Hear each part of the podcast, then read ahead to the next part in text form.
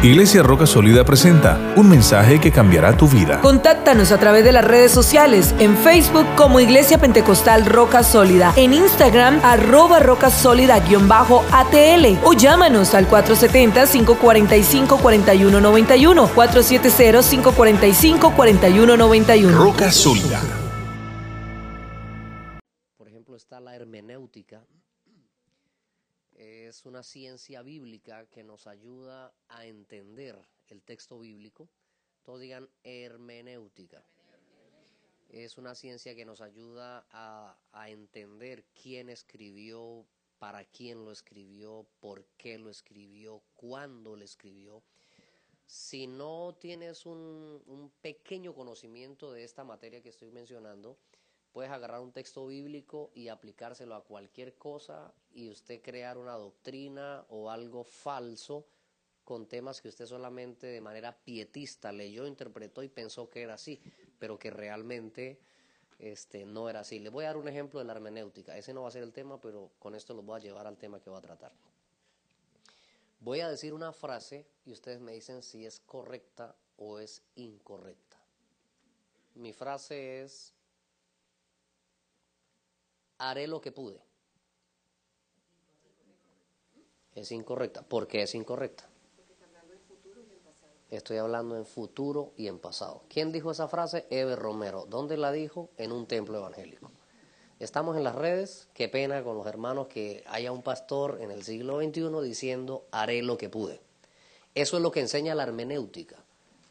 Apenas dije la frase, casi no la había terminado, ya todos están de acuerdo que es incorrecta. Sin embargo, esa frase es correcta. Pero solo es correcta en la persona y en el lugar apropiado. Si esas palabras las digo yo aquí en un altar, en un templo, esa palabra no tiene ningún contexto lógico. Pero si lo dice un campesino regresando de su labranza, tiene sentido. Haré lo que pude. Ah. ¿La agarraron? Entonces, por eso es importante, es correcto, del verbo arar. Entonces, como, como ahorita no estamos en el campo, como ahorita no estamos cosechando ni sembrando, ah, el pastor Romero dijo un disparate. Pero ya después que yo les explico, no, no, no, espere, eso es correcto. No, no es correcto, la Biblia no dice así. Cálmate, tienes que aprender quién lo dijo cuándo lo dijo, dónde estaba cuando lo dijo. Entonces, así son todos los temas de la Biblia. Ah, usted puede agarrar un tema, voy a predicar porque el Señor me mostró, eh, somos la sal de la tierra, por eso Dios le dijo a Abraham, sal de tu tierra y de tu parentela. Tenemos mucha gente, algunos no agarraron ese pedacito, vean el video y lo agarran. ok, entonces la hermenéutica es la ciencia que nos ayuda a interpretar correctamente el texto bíblico. Si Pablo dijo eso, ¿dónde estaba Pablo? Y por qué lo dijo. Por ejemplo, Pablo le predicaba a gentiles, pero él también tenía contacto con judíos. Eh, ah, que Pablo dijo que coman carne sin preguntar. Eh, ok, vamos, pero ¿en qué contexto lo dijo? ¿Dónde está? Porque si él le dice eso a los judíos, lo linchan, lo matan. ¿Me explico? Pero cuando le dijo eso, se lo dijo, sí lo dijo Pablo, pero se lo dijo a los gentiles. Entonces, tener un pequeña, una pequeña luz de interpretación correcta nos ayuda a no hacernos ilusiones con temas de la Biblia que ni es lo que estamos pensando o hemos aprendido. Otra ciencia que nos ayuda mucho en el tema del estudio bíblico es la homilética. Es una ciencia que te enseña y te ayuda a trazar un pensamiento bíblico, que si empiezas a hablar del infierno no termines a el tema hablando de bendiciones financieras, sino que lleves un tema y lo llevas de tal manera que desde su introducción hasta su conclusión hablaste de un solo tema y eso nos va a ayudar, que es importante incluso para evangelizar, porque a veces nos ponemos a evangelizar, le hablamos del diezmo, del infierno, del cielo, del bautismo del Espíritu Santo, de la blasfemia, le hablamos de todo y le decimos, mire, casi le leo toda la concordancia y el visitante se va desubicado, desorientado, dice, es que habla tanto, pero como que lo enreda uno. Ah, pero hay algunas técnicas que, que son prácticas para nosotros. El tema que les voy a hablar es de una ciencia que cuando yo la conocí me enamoré. Es una de las ciencias bíblicas más, ah, para mí, más edificantes. Todas las anteriores, hay muchas, pero esta de la que voy a hablar hoy es una de mis favoritas, me ha edificado mucho la vida, se llama neumatología. Todos digan neumatología. Otra vez. En las iglesias casi no hablamos de esos temas, son temas que se comparten en universidades teológicas o en reuniones y asambleas de pastores, por eso les dije que voy a transformar el lenguaje para que sea comprensible y aunque de repente si yo le pregunto a alguien qué es neumatología, en un gran porcentaje la gente dice, ¿qué es eso? Hay poder en Cristo Jesús, ¿de qué me van a hablar? ¿Eso de qué será? No, neumatología es la ciencia que estudia únicamente las obras del Espíritu Santo. ¿Ok? Entonces, para eso hay una ciencia o, hay una materia de estudio. Entonces, sería cuando alguien va a hablar del Espíritu Santo o se refiere solo a eso, entonces esa ciencia se llama neumatología. ¿Y por qué vamos a hablar del Espíritu Santo esta tarde? Porque eh, a través de un profeta el Todopoderoso dijo, no es con espada, no es con ejército, sino con mi espíritu si, mire, nos puede, se nos puede torcer el cheque de la quincena, puede ser que este año tengamos que sepultar a algún familiar muy querido, pueden pasar muchas cosas este año, pero que lo que más deseemos en la vida, el, el, el tope más alto de nuestras aspiraciones lo plasmó Moisés cuando dijo, mire Dios, si tu presencia no va conmigo, no me saque de aquí.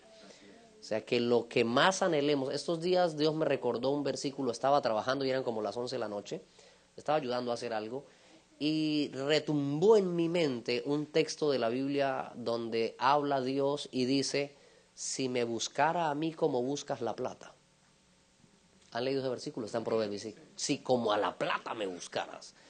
Entonces estoy tratando de decirle que se pierda lo que sea, pero que no perdamos la presencia del Espíritu Santo en nuestros corazones. De los que están aquí, ¿cuántos aman al Espíritu Santo?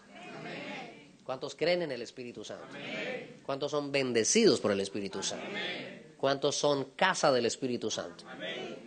Usted no es un hotel donde el Espíritu Santo llega a descansar eh, dos, tres horitas y sale y se va. Ojalá podamos ser habitación del Espíritu Santo. ¿Estamos claros?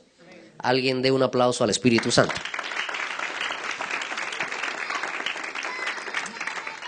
Gloria a Dios. Ah, el Espíritu Santo no es la tercera persona de la Trinidad. La Biblia en, ninguna, en ningún lugar habla de eso. El Espíritu Santo es Dios. La Biblia dice Dios es Espíritu. Dios en esencia es Espíritu. Y cada vez que la Biblia habla del Espíritu Santo lo, lo asocia con otra materia de estudio que es numerología y cada vez que la Biblia habla del Espíritu Santo, por alguna razón ah, mezcla o enlaza con esa ciencia el número 7. Por ejemplo, en eh, Isaías capítulo 11, la palabra de Dios habla de los siete espíritus de Dios. No es que Dios tenga siete espíritus, sino son siete características o manifestaciones del Espíritu de Dios. Entonces, a la hora de hablar ah, del Espíritu Santo, necesitamos una revelación porque Espíritu Santo es mucho más que hablar en lenguas. Algunas personas lo único que saben del Espíritu Santo es para hablar en lenguas, no saben más del Espíritu Santo. ¿Qué es el Espíritu Santo? Ah, se me mete aquí, me enreda aquí, yo hablo ahí y ya. Es todo lo que sabemos del Espíritu Santo. Pero tenemos que entender que el Señor es el Espíritu. Y donde está el Espíritu del Señor, allá hay libertad. Una ocasión tuve una conversación con un pastor eh, él me visitó a mi trabajo y mi patrona me echó, me echó al agua, ¡Ah, este es evangélico! Y yo, ya, doña Esther, déjeme quieto. No, no, hable, hable a ver si es verdad la suya o es verdad la del otro. Y nos fuimos agarrando. Entonces él empezó a hablar y hablar y yo, disculpe, estoy en horario laboral. No, no, pero su patrona le está dando oportunidad. Empezamos a hablar.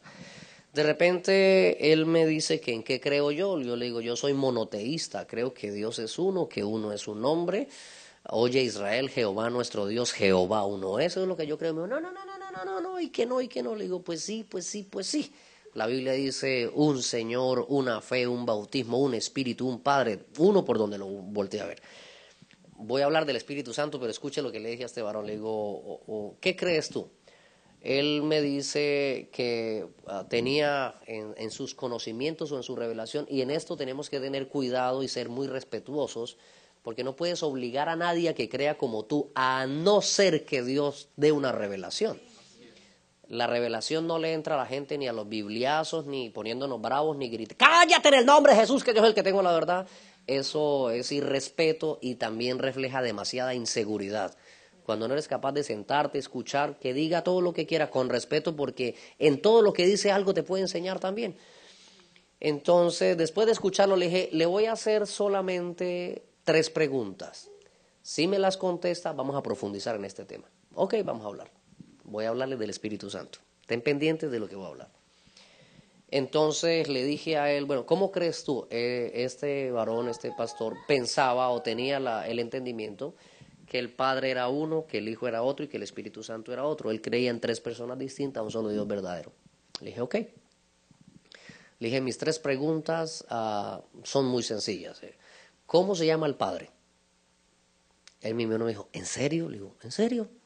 Yo creí que me iba a preguntar algo más profundo. Le digo, no, así es Dios, descomplicado. La religión es la que nos lo complicó, pero Dios es práctico, sencillo. Dios no es misterioso, Él se quiere dar a conocer. ¿Cómo llama el Padre? Y él me dice, el Padre se llama Jehová. Y le digo, ok. Entonces yo tomo una nota y escribo, usted me está diciendo que el Padre se llama Jehová. Ok, perfecto. Eh, ¿Cómo se llama el Hijo? Me, dice, ah, pregúnteme algo más serio. Le digo, no, sencillo. Respóndame, el Hijo se llama Cristo. Yo, correcto, se llama Cristo, perfecto. Ok, ¿cuántos padres hay en la Santísima Trinidad? Y me dice, pues uno. Le digo, ¿y cómo es que se llama el Padre? Me dice, Jehová. Le digo, muy bien, aquí vamos a empezar a debatir. Porque la Biblia nunca dice que Jehová engendró a Cristo. La Biblia dice que el Espíritu Santo hizo sombra sobre María y engendró un santo ser que fue llamado Hijo del Altísimo. Y entonces quiero que me explique su teología, porque usted me dice que hay un solo Padre y que se llama Jehová, pero ahora le estoy mostrando por la Biblia que el Espíritu Santo también es Padre y el Espíritu Santo no se llama Jehová. Entonces, ¿cuál de los dos es el Padre o es que hay dos padres? Y se levantó y se fue, dijo, Espíritu de confusión, yo te reprendo y se fue. Nunca más me explicó. Y yo oro para que esto que estamos hablando, ojalá el mundo lo pudiera entender. Entonces, cuando hablamos del Espíritu Santo, estamos hablando de la esencia pura y misma de Dios. Okay. Ahora, no se asuste por lo que va a escuchar. Para que usted entienda qué hace el Espíritu Santo, tenemos que hacerle una radiografía a la vida de Cristo. Eso es lo que vamos a hacer esta tarde. Eh, diga conmigo la obra del Espíritu Santo en la vida de Cristo. Dígalo sin miedo, uno, dos, tres. Vamos a irnos por ahí mejor, ¿vale? Por favor. Vamos a hacerlo así más bien. Entonces usted me dirá, bueno, pero ¿cómo así? Y usted no va a entender lo que el Espíritu Santo puede hacer en ti si no entiendes primero lo que el Espíritu Santo hizo en la vida de Cristo. ¿Estamos claros? Cristo es nuestro modelo, Él es el molde, Él es el prototipo. Si tuviéramos una fábrica de calzado, no vas a sacar una producción de dos mil pares de zapatos, vas a sacar uno primero, que se llama un modelo. Y eso es lo que tú vas a ofrecer, el modelo. Cristo es el modelo de vida que está diseñado para que todos nosotros vivamos. Quiero que empecemos con Lucas capítulo 1, versículo 35, y como ustedes son rápidos y veloces, ya lo encontraron, y dice así. Lucas 1, 35.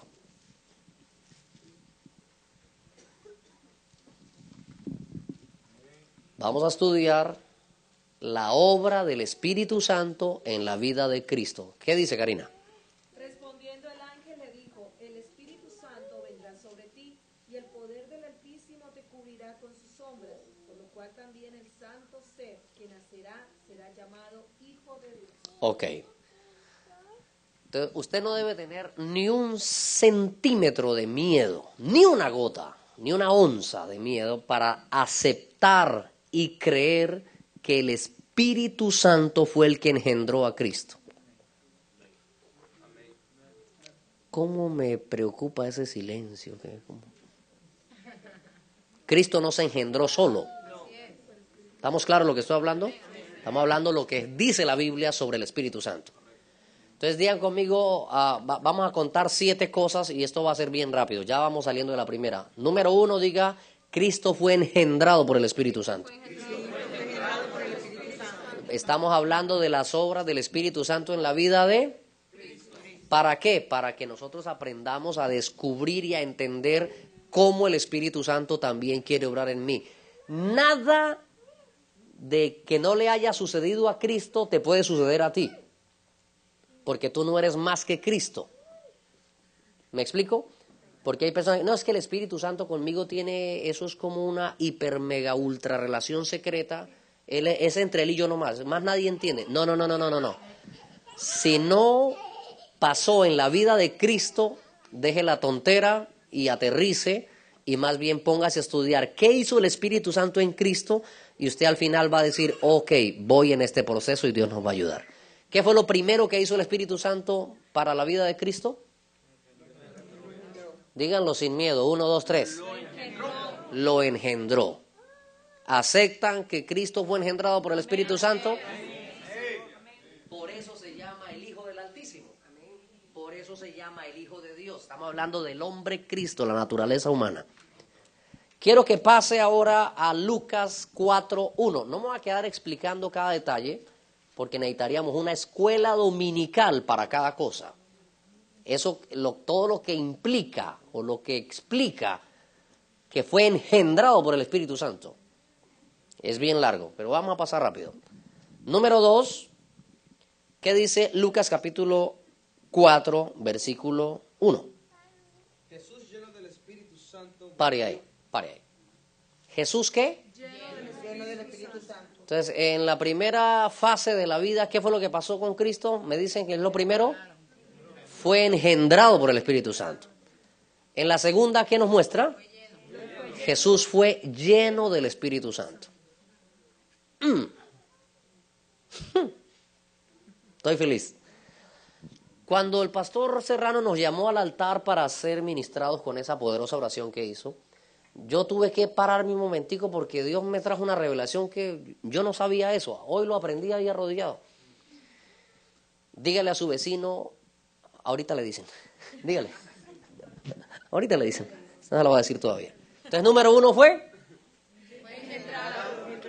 número dos fue, lleno del Espíritu Santo. Ahora búsqueme Lucas 1.80.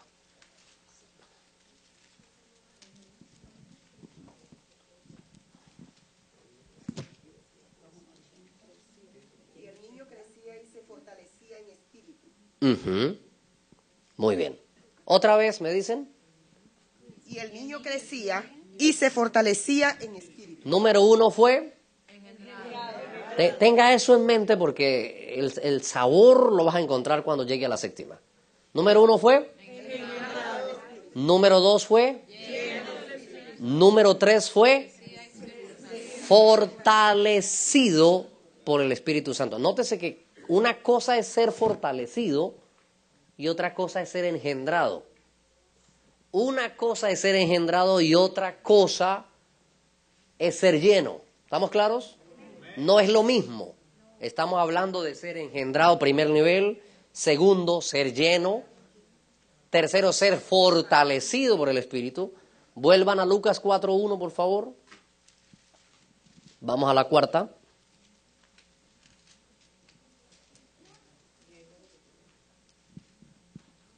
Y Jesús, lleno del Espíritu Santo, siga, ¿qué dice? Y fue llevado por el espíritu al desierto. Ok, todos conmigo, digan conmigo, guiado.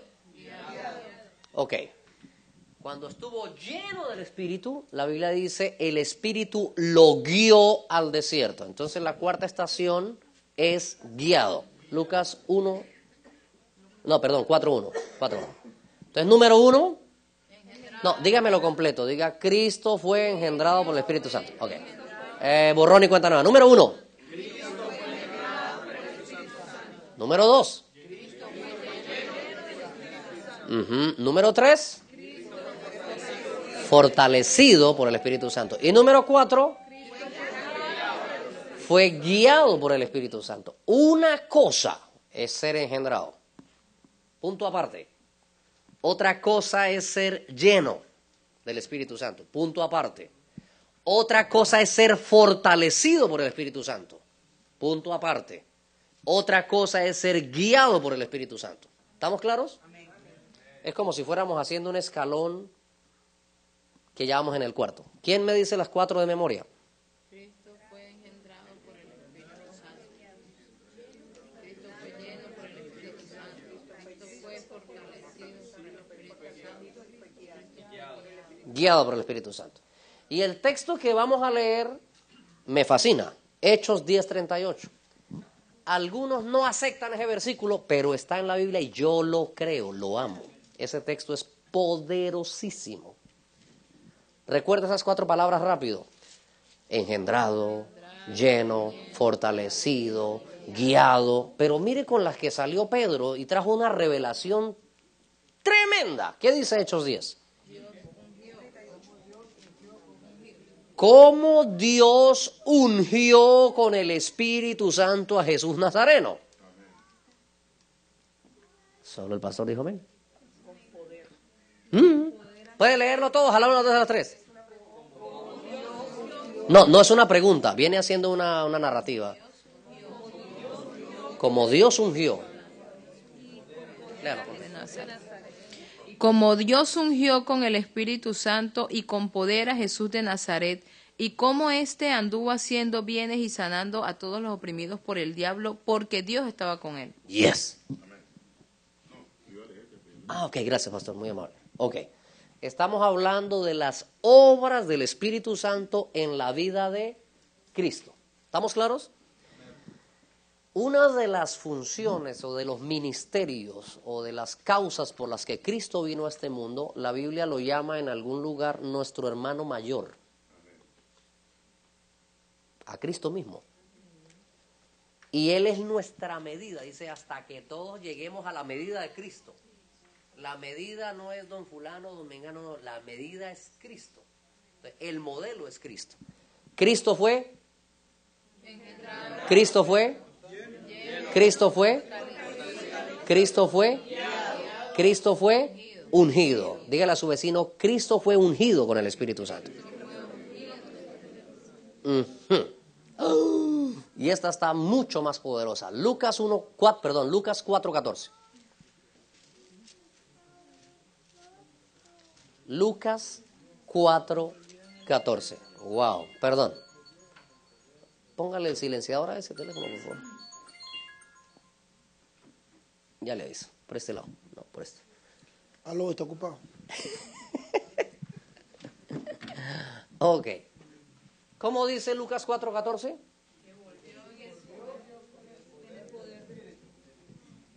Léanlo sin miedo, por favor. Jesús volvió en el poder del Espíritu Galilea. Ok, ok. Son diferentes cosas. Sea, nos hemos limitado, cuando a- a- estudiamos la ciencia del Espíritu Santo, nos hemos limitado a que el Espíritu Santo es hablar en lenguas. Y nos quedamos ahí. Ni siquiera pasamos a la interpretación de lenguas. Entonces, las obras del Espíritu Santo en la vida de Cristo mm, era para enseñarme todo el proceso que yo como ser humano y como creyente necesito. Cristo fue Muy bien. ¿Cristo fue? ¿Cristo fue?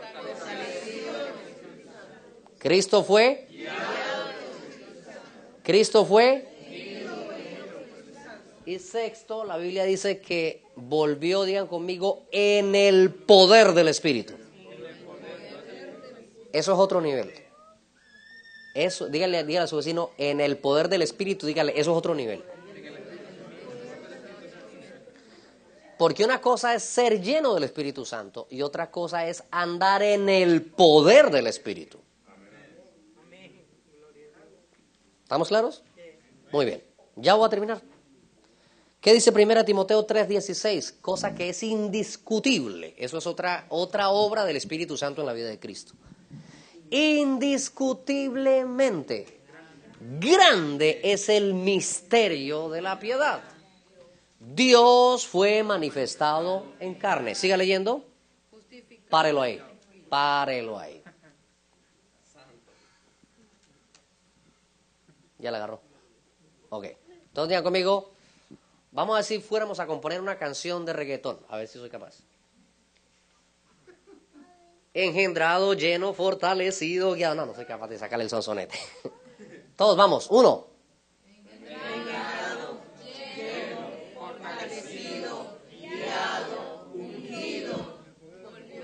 En el poder del Espíritu. Y todos digan conmigo, justificado en el Espíritu. Muy bien. Levante sus manos un momentico y dele adoración al Espíritu Santo de Dios. Adore al Espíritu Santo. Amén. Dígale, dame revelación porque te quiero conocer.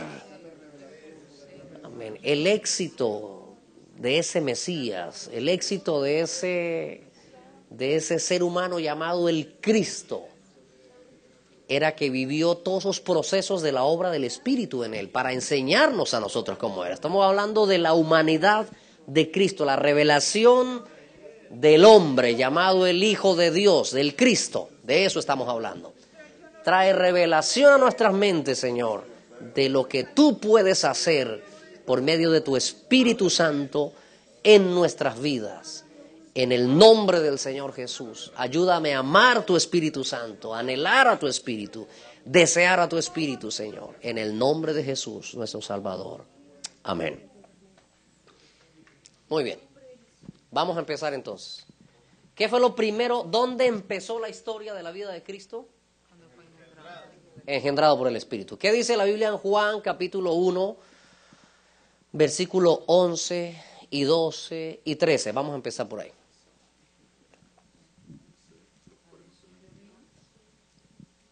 Muy bien. Juan capítulo 1, versículo 11, 12 y 13. ¿Cómo dice? A los suyos vino y a los suyos no le recibieron. Mas a todos los que le recibieron, a los que creen en su nombre, les dio potestad de ser hechos hijos de Dios, los cuales no son engendrados de sangre, ni de voluntad de carne, ni de voluntad de varón, sino de Dios. Santo Padre.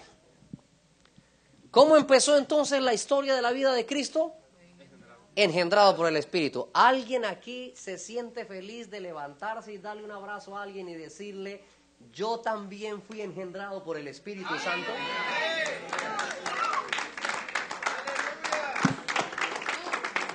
Yo no le dije que aplaudiera, solo le dije darle un abrazo a su vecino y levantarse y decir, ¡Hey! Yo también fui engendrado por el Espíritu Santo.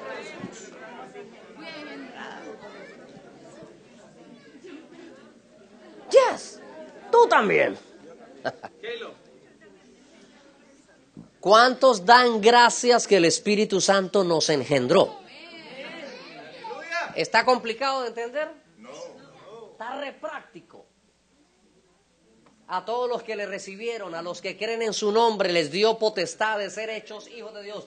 Para ser hijo, ¿cómo, ¿cómo es eso de ser hijo? No puedes ser hijo si no eres engendrado. Entonces de una vez explica, los cuales, hablando de los hijos, no son engendrados de voluntad de carne ni de varón. O sea, no fue que el pastor, fue que la esposa del pastor, fue... no, no fue por voluntad de carne, sino por voluntad del Espíritu de Dios. ¿Cuántos hijos de Dios hay en esta casa esta mañana? Voy a volver a preguntar, ¿cuántos hijos hay en casa? Porque en la casa hay hijos y hay esclavos, pero ¿cuántos hijos hay aquí hoy? ¿Quién puede gritar, soy engendrado por el Espíritu Santo?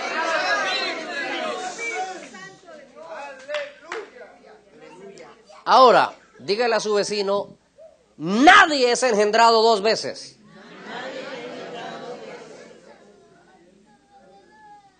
Usted es engendrado una sola vez. ¿Estamos? Nadie recibe el sello dos veces. Lo sellan una vez y ya está sellado. ¿Para qué le ponen otro sello? Un segundo sello anularía el primero. ¿Me explico? Diga conmigo, teniendo este sello, conoce el Señor a los que son suyos. Entonces, cuando no entendemos bien las ciencias del Espíritu Santo, algunos dicen, Espíritu Santo, engendrame otra vez porque yo desde mi semana dejé de ser hijo, quiero que me vuelva a ser... No, ya usted es hijo. ¿Cómo te van a volver a engendrar si ya fuiste engendrado? Ya eres hijo de Dios. Nadie es bautizado dos veces con el Espíritu Santo. Un Señor, una fe,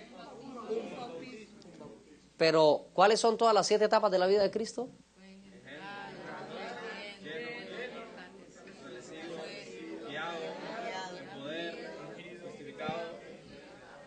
Ahora, en su estudio empiece a poner con un chulito cuáles de esas cosas que pasaron en la vida de Cristo son irrepetibles. Hay algunas que toca mantener la experiencia. Por ejemplo, la llenura de ayer no me sirve para hoy. La Biblia me manda a vivir lleno del Espíritu. Es una acción que tengo que mantener lleno. Pero la Biblia nunca me dice, y pida que lo vuelvan a engendrar. No, fui engendrado una sola vez. Dígale a su vecino, yo ya nací de nuevo. Estoy en Cristo, soy nueva criatura. Muy bien, entonces número uno, Cristo fue engendrado por el Espíritu. ¿Y cuántos de los que están aquí están convencidos que el Espíritu Santo los engendró a ustedes? Número dos, ¿qué pasó en la vida de Cristo? Cristo fue lleno del Espíritu Santo. ¿Qué pasó con la iglesia primitiva? ¿Qué pasó con los que creen? Estas señales seguirán a los que creen. ¿Qué dice Hechos 2, capítulo 1? Cuando llegó el día de Pentecostés, estaban todos unánimes juntos, digan conmigo, y de repente, todos fueron llenos del Espíritu Santo.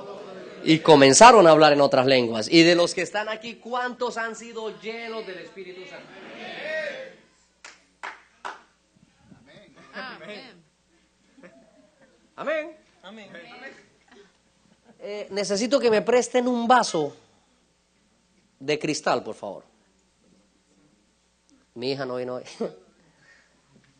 Mm, sí. Mm, es mejor un... ¿No hay vaso o no? Sí, pequeño, no, no, no estoy viendo una olla, un vasito. Ok. Entonces, si Cristo fue lleno del Espíritu, yo no entiendo cómo hay una nueva generación de predicadores que le están diciendo al mundo, ya no se necesita recibir el Espíritu Santo. ¿Me explico lo que estoy diciendo? Si pasó en la vida de Cristo, toca a su vecino y dile, nos tiene que pasar a nosotros también. Esta iglesia cree que para ser hijo de Dios necesita ser engendrado por el Espíritu Santo y necesita ser lleno del Espíritu Santo. Y los que han sido llenos saben que esto no es una fantasía, es una realidad. Podemos ser llenos del Espíritu Santo de Dios. ¿Cuántos aplauden al Espíritu Santo? Ahora, voy a detenerme un momentico en esto de la llenura del Espíritu Santo, porque hemos mandado gente al infierno sin necesidad. Hemos matado gente, como expliqué lo de la hermenéutica, con textos de la Biblia mal interpretados. Hemos sacado gente, de la, los hemos desanimado. Estos días, la última vez que fui a Venezuela, gracias, este, había un pastor eh, me invitó a comer y mientras estábamos comiendo, él solo recibía llamadas, solo recibía llamadas. Este puede ser y este puede ser. Gracias. Lili, ¿me vas a ayudar aquí, por favor? Entonces, él en ese momento, mientras comíamos, él estaba recibiendo los reportes de las células del día, la noche anterior. Entonces, yo quedé maravillado, maravillado, porque una célula tenía 70 visitas. Y yo le decía, en una célula, eso ya es una iglesia, compadre, multiplique eso. No, no, no, ya va, hermano, un momentico. Y a cada uno le decía, ¿cuánto? 14. ¿Cuánto recibió el Espíritu Santo? Y también les preguntaba, ¿y a cuánto se le salió? Cuando él terminó, le dije, ¿qué estás preguntando, brother? Me dijo, bueno, tú sabes que hay células donde la gente recibe el Espíritu Santo, pero hay otras donde la gente pierde el Espíritu Santo. Entonces yo estoy preguntando, ¿cuántos lo recibieron? Tres. ¿Y cuántos lo perdieron? Yo le dije, me llevo esa nota en mi mente porque a veces podemos hacer cosas que en vez de fortalecer gente, lo que hacemos es matarlos.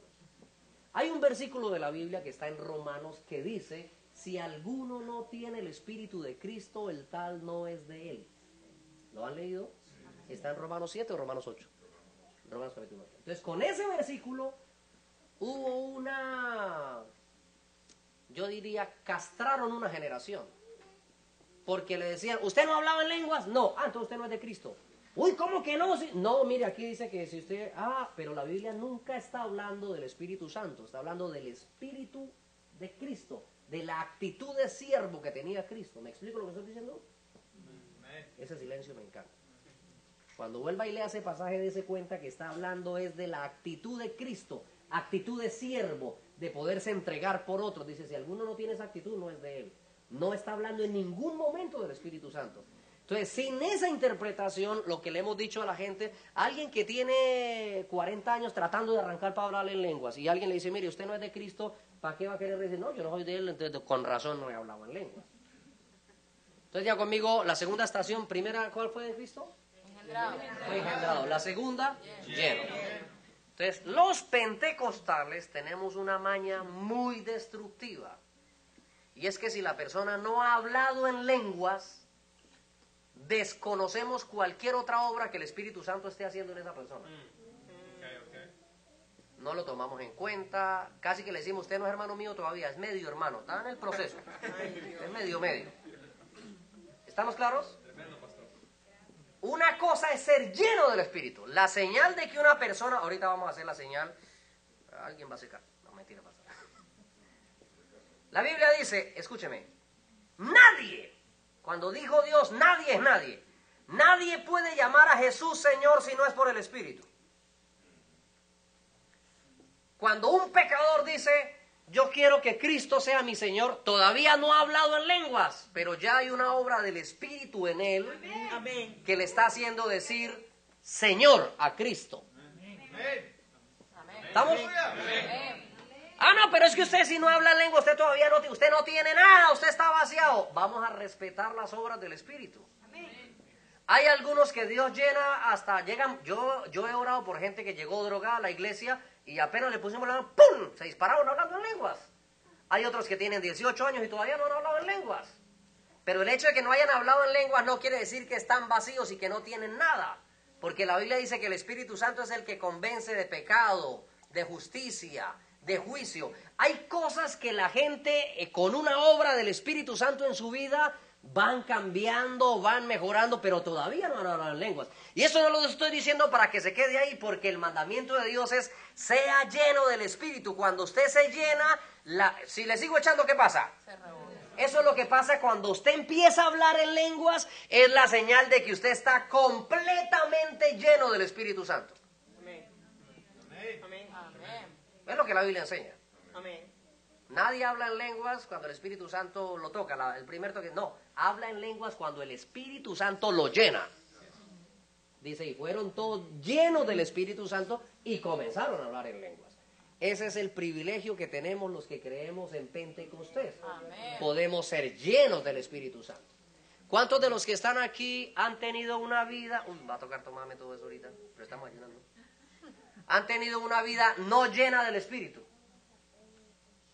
Pregúntele a su vecino cuántas veces se ha mermado. Y usted no deja de ser hijo de Dios, porque usted ya fue engendrado. Sino que va perdiendo el temor a Dios, va perdiendo su comunicación con Dios, va perdiendo su relación con Dios, se va enfriando y algunos religiosos dicen, ese ya no es hijo, ya no le diga ni hermano a esa cosa. Ese es el espíritu de la religión que asesina gente en las iglesias. ¿Me estoy explicando? Entonces, la recomendación de la Biblia es que todos vivamos llenos del Espíritu Santo. ¿Estamos claros en eso? Muy bien. Entonces, demos un aplauso al Espíritu Santo.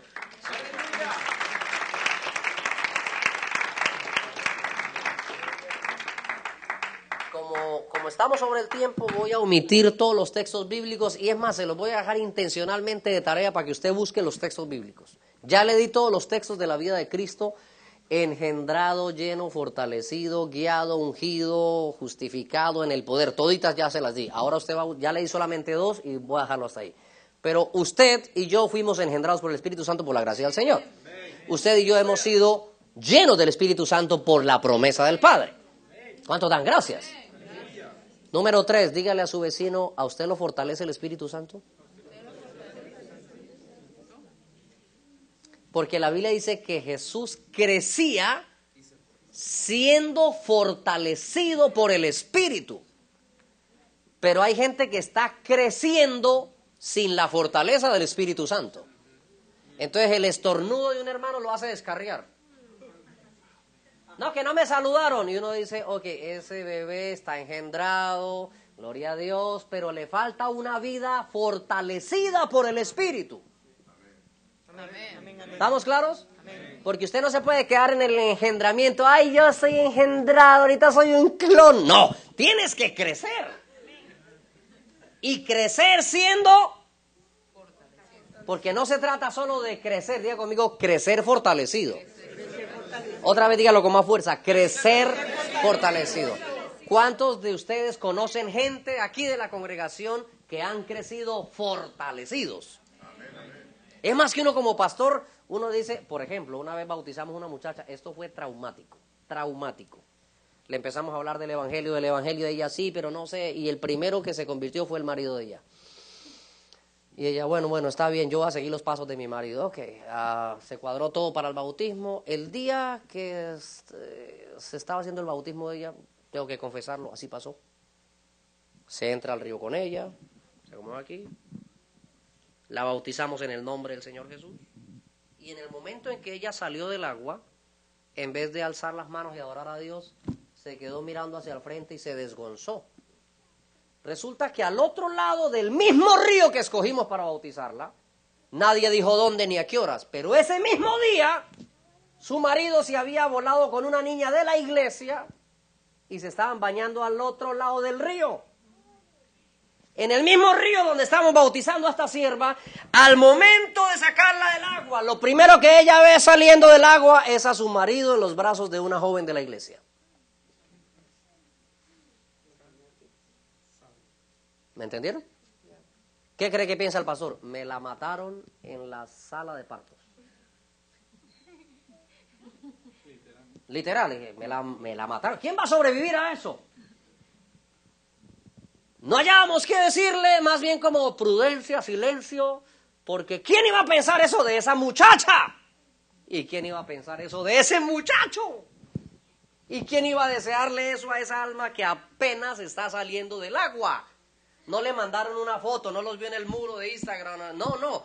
Salió del agua y fue lo primero que vio. Ay, no, no, no, no. Ahora, cuando ella llega al culto en la noche, parecía que ella no hubiera visto a nadie. Y yo dije, ¿qué pasa con esta? Porque hay algunos que porque le ocuparon su silla no quieren volver a la iglesia. Cuando alguien crece fortalecido por el Espíritu, no hay tempestades, no hay amenazas, no hay demonios. ¡Va para adelante! ¿Cuánto dan gloria al Señor?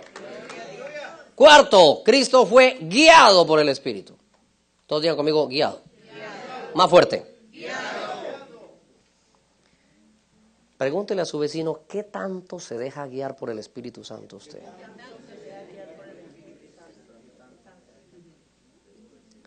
Porque hay gente que no dudo que hayan sido llenos del Espíritu. Yo no dudo que estén engendrados, pero tampoco dudo que no son guiados. Se meten a unos negocios que uno dice, ay, volvió a quebrar este país. ¿Va a quebrar? ¿Y usted a quién le consultó? No, no, pastor, es que yo siento, yo es para adelante, hermano. Yo, eh, pues, yo ¿sabes? un Toyota 4x4, hermano. Yo soy con todos los poderes. ¡Pum! Vuelve y pierde.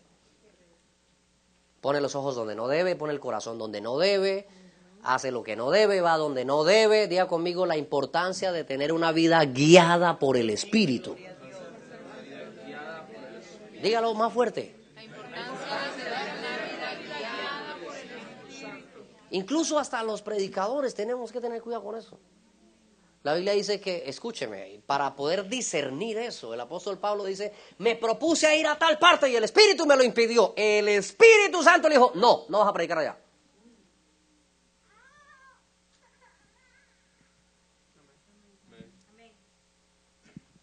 Otra vez dice, quería ir a predicar y tuve una gran oposición, fui impedido, ya no fue el Espíritu Santo. Entonces, lograr discernir eso. Pero ¿cuántos de los que están aquí les ha ido mal alguna vez en la vida por no dejarse guiar del Espíritu? Su pastor le dijo, su mujer le dijo, su mamá le dijo, hasta el diablo le dijo, póngale cuidado a Dios porque yo no respondo.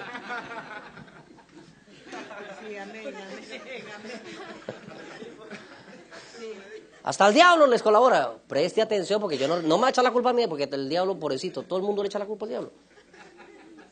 Dígale a tu vecino, a este cuarto nivel ya necesitas más la influencia del Espíritu Santo para que te guíe.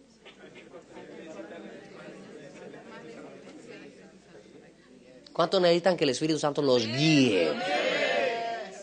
La Biblia dice que el Espíritu Santo nos guía a toda verdad. Alce la mano y diga, Señor, guíame. Todas las áreas de la vida. Ahora a veces el Espíritu Santo lo va a guiar a lugares que usted no quiere o a circunstancias que usted no acepta. Si usted mira para dónde lo llevó, guiado por el Espíritu, lo mandó para el desierto. Ay, yo creo que eso no es Dios. Porque Dios me va a guiar al paraíso, no al desierto. No. Dios para madurarnos nos asolea en el desierto. Dígale eso a su vecino. No para madrugarnos, para madurarnos. Porque Dios para madrugarnos, no, para madurarnos. Nos asolea en el desierto. ¿Cuántos quisieran que nuestros hijos, los que tienen hijos, los que tienen familia, cuántos quisieran que la familia Dios la guíe el Espíritu Santo los guíe?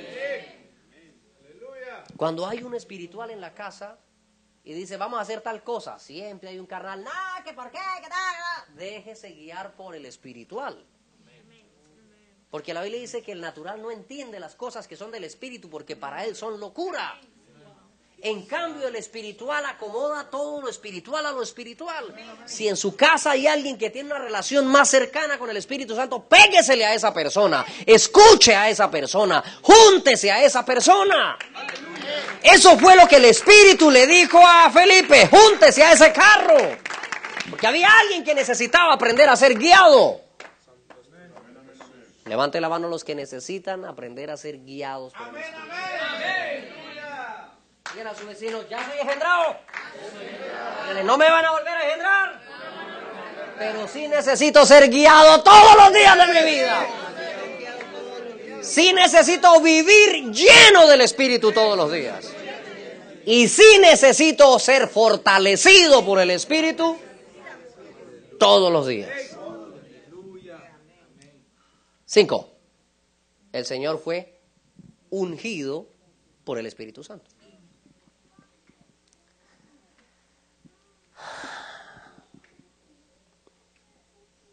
Yo escribí algunas cosas cuando estaba ahí arrodillado la administración de su oración. Recibí una, fue como un rayo.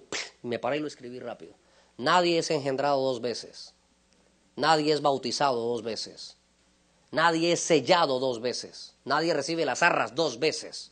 Son obras del Espíritu Santo. Pero sí necesitamos toda la vida vivir llenos del Espíritu.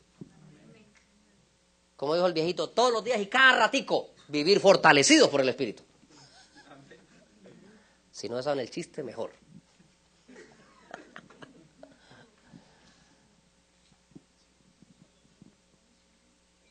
No piense que la unción es una sola vez.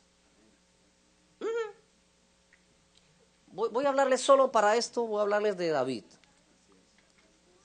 David decía, úngeme con aceite fresco. Todos digan conmigo, úngeme con aceite fresco. Dígale otra vez. Úngeme con aceite fresco. ¿Sabe que la unción se puede perder? Ser hijo no. Usted es hijo. Si quiere perderse, se perdió un hijo. Pero usted no va a dejar de ser hijo nunca. Este mi hijo se había perdido, pero regresó a casa. No lo volvió a ser hijo. Siguió siendo hijo.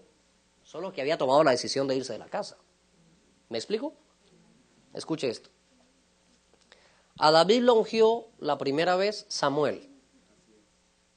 Esa unción lo sacó del potrero y lo puso en el palacio. Con esa unción mató gigantes.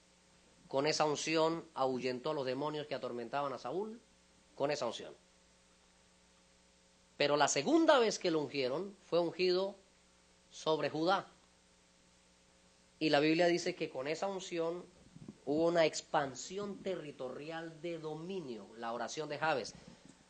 Oh Dios, ensancha mi territorio. La segunda unción que recibió David le permitió ya ser rey, ya no tenía influencia solo en el palacio, ahora tenía influencia en Judá. Pero la tercera vez, que es la unción regia, la palabra de Dios enseña que las diez tribus del norte lo llamaron, dijeron, venga, queremos que sea rey sobre nosotros, y lo ungieron la tercera vez, y con esa unción ya extendía conmigo, extendió sus dominios. Cuando tenía apenas la segunda unción, usted va a encontrar una frase que David dijo que parecía ilógica, él decía, ungido pero atribulado. Él dijo eso cuando iba por allá subiendo la... Aunque ungido rey pero atribulado, pero cuando tienen la unción regia, digan conmigo expansión. Entonces, ¿cuántos necesitan ser ungidos del Espíritu Santo cuantas veces sea posible? La necesitamos. Necesitamos la unción del Espíritu Santo. ¿Se puede perder el Espíritu, la unción del Espíritu Santo? Sí, se puede perder. David tenía miedo. No quites de mí tu Santo Espíritu. Vuélveme el gozo de tu salvación y Espíritu noble me sustente. Mire, da vergüenza el escándalo que hacemos cuando se nos pierde un celular. Los gritos que pegamos cuando no encontramos las llaves del carro y ya casi llega el autobús por las niñas.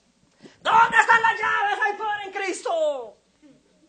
Se nos pierde la billetera, se nos pierde la tarjeta de débito. ¡Bloquéela, bloquéela! Se nos pierde el Espíritu Santo y decimos, voy a esperar hasta el campamento.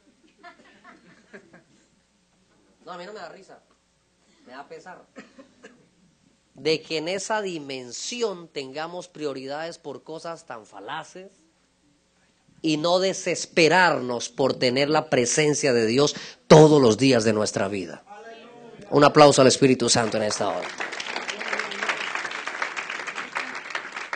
Sexto, todos digan conmigo, en el poder del Espíritu. Otra vez diga. Lo que pasó con David, vamos a verlo en los apóstoles ahora. La primera vez Jesús sopló sobre ellos y les dice, antes de, antes de morir, estaba reunido con ellos, sopló sobre ellos y les dijo, reciban el Espíritu Santo. Se despertó la hermana, gloria al Señor. Voy a despertar a otro. Brincó la niña, bien. Jesús lo dijo. La segunda vez, con una relación al respecto, estaban en el aposento alto, vino un viento recio, sopló sobre ellos, todos fueron llenos del Espíritu Santo y empezaron a hablar en lenguas. ¿Ya? Si usted mira, la unción del Pentecostés era una unción misionera. Era una unción para cumplir la gran comisión, para predicar el Evangelio. Pero luego la Biblia dice que los agarraron, les dieron una tunda por predicadores, los metieron presos, les iban a volar la cabeza de un machetazo, pero la iglesia hacía oración sin cesar. Entonces la palabra del Señor enseña que ellos salen amenazados porque les dijeron, ok, no los vamos a matar, pero le prohibimos que de aquí en adelante le enseñen a hombre alguno en ese nombre. Prediquen como quieran, pero en el nombre de Jesús no. Y la Biblia dice que ellos ah, unánimes juntos alzaron la voz y oraron. Y dice la Biblia que esa oración fue más poderosa que lo que pasó en Pentecostés. Porque cuando vino el Espíritu Santo sobre ellos esa vez, a partir de ahí, ellos ni siquiera ya tenían que tocar enfermos. Dice la Biblia que sacaban los enfermos a la sombra de ellos, diga conmigo, en el poder del Espíritu. Ya no tenemos que mechonear y gritarle en la oreja. ¡Fuera! Le quedó haciendo pi. Salen los visitantes así. ¿Qué le pasó? No me gritaron aquí. Ya no tenemos que doblarle la nuca. ¡Recíbalo, recíbalo! Y el hermano ahí, ¿pero a quién o qué? Porque no entiende. ¡Alábalo! Diga aleluya, aleluya, alabanza, alabanza. Y él, bueno, ¿qué digo? ¿Aleluya o alabanza? Pero me tienen perdido. Ya no necesitamos hacer eso. Cuando se anda en el poder del Espíritu, hay congregaciones que tienen ministerio de karatecas. ¿En serio? Los conozco. Se endemonia a alguien y le caen como terreno cuatro. ¡Ya! ¡Agárrate, agárrate! El endemoniado queda libre, pero con las huellas, sobre todo morado. todo. El demonio nunca los mató. Los hermanos casi lo matan, teniéndole. Le ponen la rodilla en el pecho. Y ya la persona libre dice: ¡Auxilio, ayuda, ayuda! ¡Ah, demonio! No, no es el demonio, ya fue libre, pero ni siquiera podemos aprender eso. Toque a su vecino y dígale: Necesitamos aprender cómo opera el Espíritu Santo. Porque no es con espada, no es con ejército, es con el Espíritu de Dios. Un aplauso al Espíritu Santo en esta hora. ¿Cuántos quisieran una vida en el poder del Espíritu? ¿Sí sabe lo que me está respondiendo? Voy a preguntarle otra vez. ¿Cuántos quisieran probar una vida en el poder del Espíritu? Que usted no tiene ni que tocar la puerta, sino que usted se levanta y las puertas se le abren a usted solo usted camina y, wow, ¿qué es lo que está pasando aquí? Eso es en el poder del Espíritu. Una ocasión cometí un error de los que prometí nunca volverlos a cometer. Un joven descarriado de la iglesia No era bautizado, pero asistía a la iglesia y andaba por ahí coqueteando. Iba en una moto sin casco y vio a una mujer casi vestida y se quedó viendo a la mujer y se estrelló contra un árbol.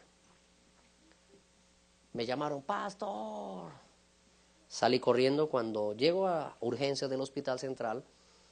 Este, está en una unidad de cuidados intensivos. Nadie puede entrar. Entonces me quedo mirando, identifico a la doctora, le digo, doctora, favor, ¿usted es familiar? No, soy el pastor de la familia. Pues pastor, qué pena, aquí yo no quiero show ni espectáculo, que hay evangélicos que a la hora de poner enfermo, si, si lo resucitan de la enfermedad, lo matan del susto. El paralítico, el enfermo queda, me morí, están gritando aquí. Entonces me dicen, no, no, aquí han venido unos evangélicos y me hacen unos shows, me ponen crítico a los otros enfermos. Y no, es que yo no voy a gritar, doctora. No, no, yo ya los conozco a todos. Señora, yo no lo voy a gritar, le prometo que no lo voy a gritar. Déjeme orar por ese muchacho. Y se quedó mirando y, ¿y por qué insiste tanto? Le digo, porque yo creo que Dios puede hacer milagros. Dijo, pues milagro es lo que se necesita porque él tiene fractura del cuello craneal. El huesito que conecta el cráneo. Lo que nosotros vulgarmente llamamos desnucado. Me dice, entre, pero una bulla y lo voy sacando. Le digo, no, no, le prometo, yo entré, me hicieron poner la...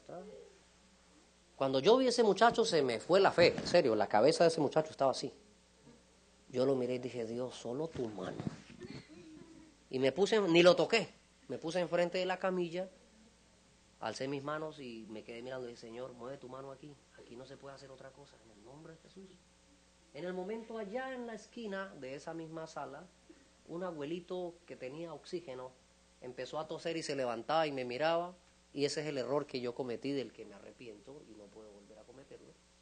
Yo no oré por el viejito, yo solamente oré por este que estaba aquí y que salí como traumado. Yo, ay Jesucristo, este muchacho, si usted no mete la mano, Señor, se va. Venga, el misericordia. Yo salí, detrás de mí entra el papá, se llama Fabio el papá. Cuando yo todavía no he llegado a la puerta del hospital, afuera, voy por los pasillos todavía. Cuando Fabio viene detrás mío, pastor, pastor, y yo dije, se murió este muchacho. Si hubiera muerto después, una hora después, pero van a echar la culpa a mí. Y cuando él llegó saltaba, le digo, ¿qué pasó Fabio? Cálmese, que Dios es... Pastor, usted, ya cállese, cálmese, tome control que Dios va... Es que usted no sabe lo que Dios está haciendo. Sí, Dios está haciendo un milagro. De repente me dice, ¿usted oró por el viejito de la esquina? Le dije, no, ahí fue donde me acordé del viejito. Dijo, mire, ese señor lo estaba tratando de hablar y me dice que usted no le prestó atención. Le digo, ¿qué me quería decir? Dice que cuando usted alzó las manos para orar por él, una mano del tamaño de la camilla bajó del techo y tocó a mi hijo que se llama Cristian y se volvió a levantar. A los ocho días Cristian estaba entrando al templo caminando como si nada hubiera ocurrido con él por el poder que Dios desató sobre su vida. Diga a su vecino, me encantaría vivir en el poder del Espíritu. Dígale a su vecino, una cosa es que usted trabaje para Dios. Una cosa es que usted trabaje para Dios. Dígale, pero en el poder del Espíritu. Dígale, en ese nivel, usted ve a Dios trabajando para usted. ¿Cuántos quieren una vida en el poder del Espíritu? Donde el diablo te vea y pegue carrera y diga, no me atormente, déjeme la vida en paz, yo me voy solito, dijo el borracho, no me empuje que yo me caigo solo que las enfermedades te vean y suelten a sus víctimas, no porque usted usa corbata de marca o con... No, no, sino porque usted anda en el poder del Espíritu. ¿Cristo fue?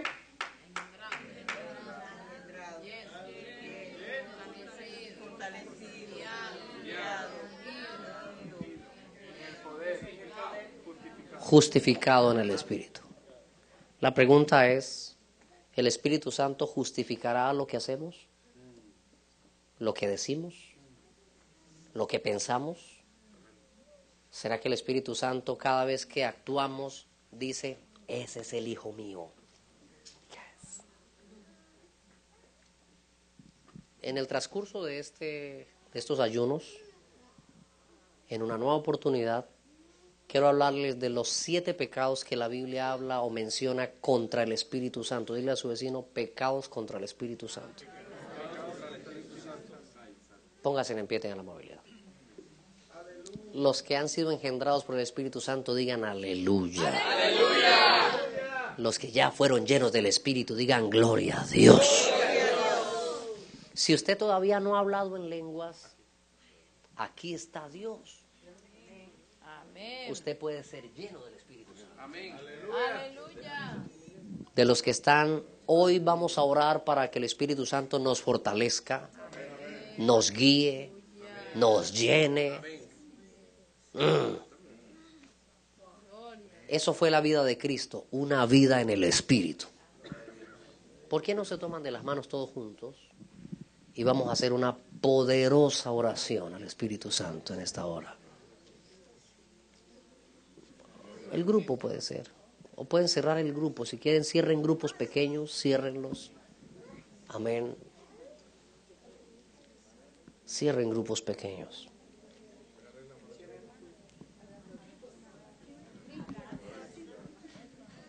Gloria a Dios. Hagan círculos, si- son pequeños mejor, puede ser hasta más poderoso. Levante una oración demostrando su apetito por el Espíritu Santo, su deseo por el Espíritu Santo. Si hoy vas caminando sin la dirección del Espíritu Santo, deténgase y diga, Señor, yo quiero caminar guiado por el Espíritu. Si tienes una vida raquítica, siempre cansado, siempre desanimado, siempre desalentado, siempre enojado, siempre amargado y solo ves los errores y solo ves las cosas mal hechas, necesitas una vida fortalecida por el Espíritu.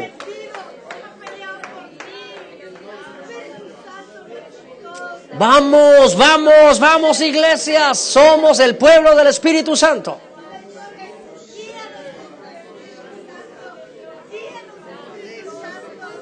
Necesitamos fluir en la vida del Espíritu.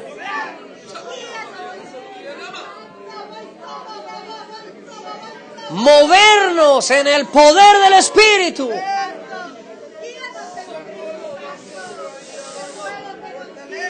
No era arrogancia, era un testimonio cuando el Señor dijo, el Espíritu del Señor está sobre mí por cuanto me ha ungido y me ha enviado a darle buenas nuevas a los pobres, a sanar a los quebrantados de corazón, a abrirle la cárcel a los oprimidos.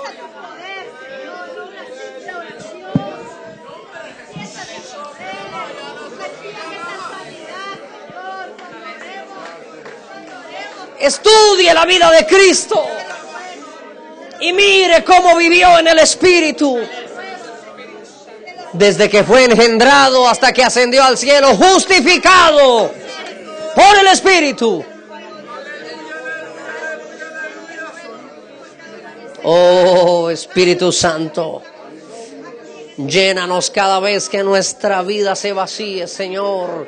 Fortalécenos, guíanos, dirígenos, enséñanos, danos sabiduría y revelación en el conocimiento y en la operación, en las dimensiones de tu gloria y de tu gracia, Señor, en el nombre de Jesús de Nazaret.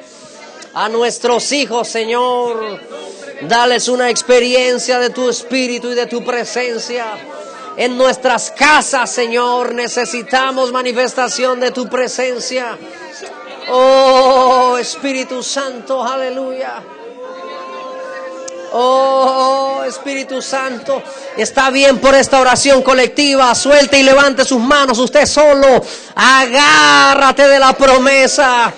Para vosotros es la promesa, para vuestros hijos, para los que están cerca, para los que están lejos, para cuantos el Señor nuestro Dios llamare. Necesitamos al Espíritu Santo más que nunca. Empezando este nuevo año necesitamos. Oh Espíritu Santo en el nombre de Cristo Jesús.